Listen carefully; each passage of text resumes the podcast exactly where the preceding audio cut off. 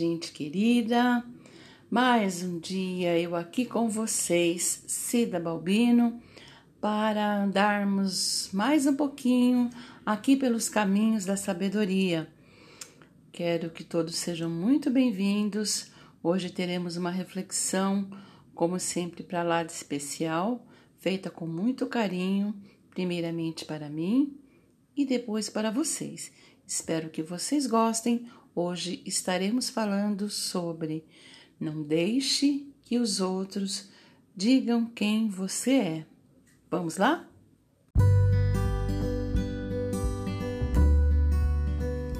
Este episódio é um patrocínio da Adele Confeitaria, trabalhando com responsabilidade e com amor, transformando seu sonho em realidade. Para maiores informações, vá até o Instagram arroba Adele Confeitaria.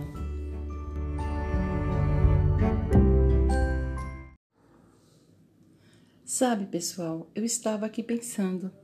É incrível como nos deixamos levar pelas opiniões alheias, não é mesmo? E principalmente quando estas opiniões dizem respeito a nós Penso que isto é uma das piores coisas que podem acontecer na nossa vida, sabia? Bem, eu mesma vivi muitos anos com esta atitude e me senti muito mal diversas vezes, porque ouvi pessoas de todos os tipos, tanto as que queriam o meu bem, como as que nem sequer se importavam comigo, na verdade.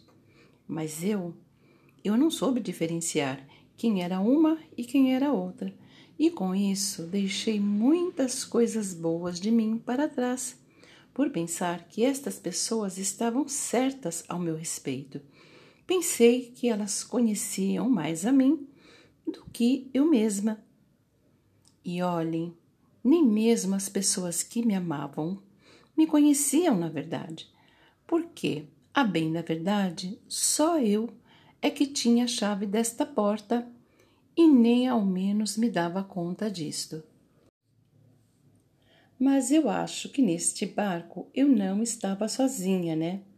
Quantos de nós estamos ainda hoje neste barco, no nosso barco, no barco da nossa vida e entregamos o leme nas mãos de terceiros, terceirizamos as nossas vidas e quem somos nas mãos de pessoas que, por mais bem intencionadas que estejam, não sabem realmente quem somos. Na verdade, o que temos que entender primeiramente é que aquele que nos fez é de uma criatividade infinita e não nos fez de forma igual, nos fez de uma forma exclusiva. Não existe um só ser humano que seja igual ao outro. Cada um é exclusivo é único. E assim, enquanto não entendemos esta nossa exclusividade, ficamos por aí, sendo levados de um lado ao outro, sem ter a mínima noção de quem realmente somos. Vou dar um exemplo bem simples para vocês a meu respeito. Eu sempre fui daquele tipo de pessoa que gostei de deitar muito tarde e me levantar tarde também. Mas quando eu me levanto, aí faço tudo o que tenho que fazer. Me sinto disposta e animada. Bem, até algum tempo atrás diziam que eu era preguiçosa porque eu acordava tarde. Alguém se identifica por aí? Porém, tudo mudou quando, num belo e maravilhoso dia, eu estava assistindo a um programa de TV e um apresentador muito famoso disse que ele tinha hábitos noturnos. Hoje chamamos estas pessoas de corujas da noite. Ou seja, existem pessoas que seus picos de energia acontecem à noite. E é nesses momentos que se sentem revigorados e mais dispostos ao trabalho. E aí eu descobri que eu era uma pessoa que tinha hábitos noturnos, ou seja, sou uma coruja da noite. E que, na verdade, sou apenas diferente de algumas pessoas, Mas isto não faz de mim uma pessoa preguiçosa, como alguns diziam. Apenas prefiro a noite, diferente deles que preferem o dia. Veja, enquanto uns acordam às cinco da madrugada, eu estava indo dormir umas duas ou três horas antes disso. Mas, em compensação, quando os que acordavam às cinco iam dormir às sete ou às oito da noite, eu estava com a pilha toda para fazer as minhas obrigações e atividades que eu gostava. Apenas uma questão de horário diferente de sono, mas a quantidade que dormimos é basicamente a mesma. Viram só um simples exemplo. E eu passei longos anos me achando preguiçosa porque acordava mais tarde que as demais pessoas, quando na verdade eu acordava depois de ter dormido exatamente o mesmo tempo que elas, só que em horários diferentes. Porém, cumpria com todas as minhas atividades de igual modo às demais pessoas, que muitas vezes me taxavam de preguiçosa.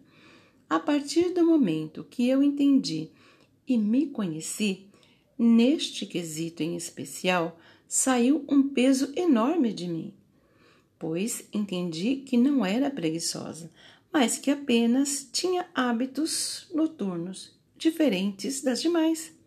E hoje eu digo a quem quer que seja que eu durmo tarde sim e que acordo tarde também, porque gosto muito e também porque ninguém faz as minhas obrigações e é assim que eu gosto de viver. E também que foi assim que Deus me criou. Eu gosto de um jeito e as pessoas gostam de outro, simples desta maneira. O que eu quero dizer com isto a vocês é que acima de nós somente devemos dar satisfação a Deus de como somos e de como agimos. Mas prestem bem atenção.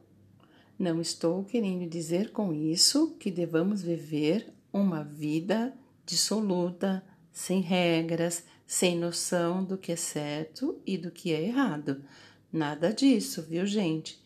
Temos sim que entender que o fato de termos que dar satisfação somente a Deus é algo de muita importância e responsabilidade, pois é com Ele que iremos nos encontrar após a nossa partida aqui da Terra.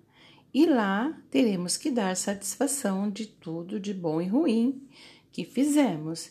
E se não soubermos cuidar bem da casa onde Deus nos deu, que é o nosso corpo, teremos um preço a pagar primeiramente aqui na terra e depois com ele nos céus.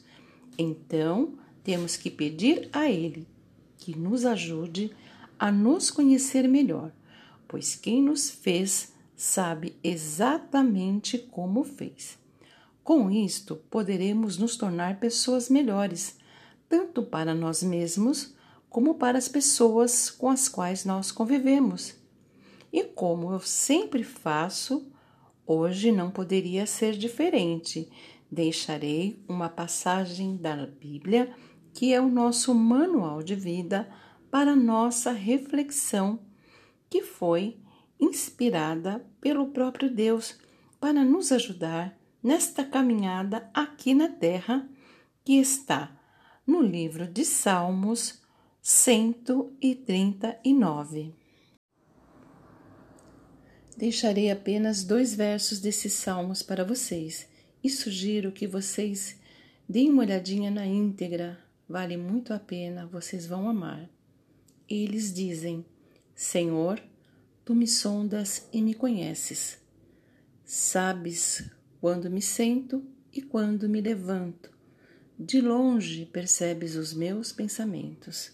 Lindo, né, pessoal? Bom, por hoje nós iremos parar por aqui, nesta maravilhosa caminhada pelos caminhos da sabedoria.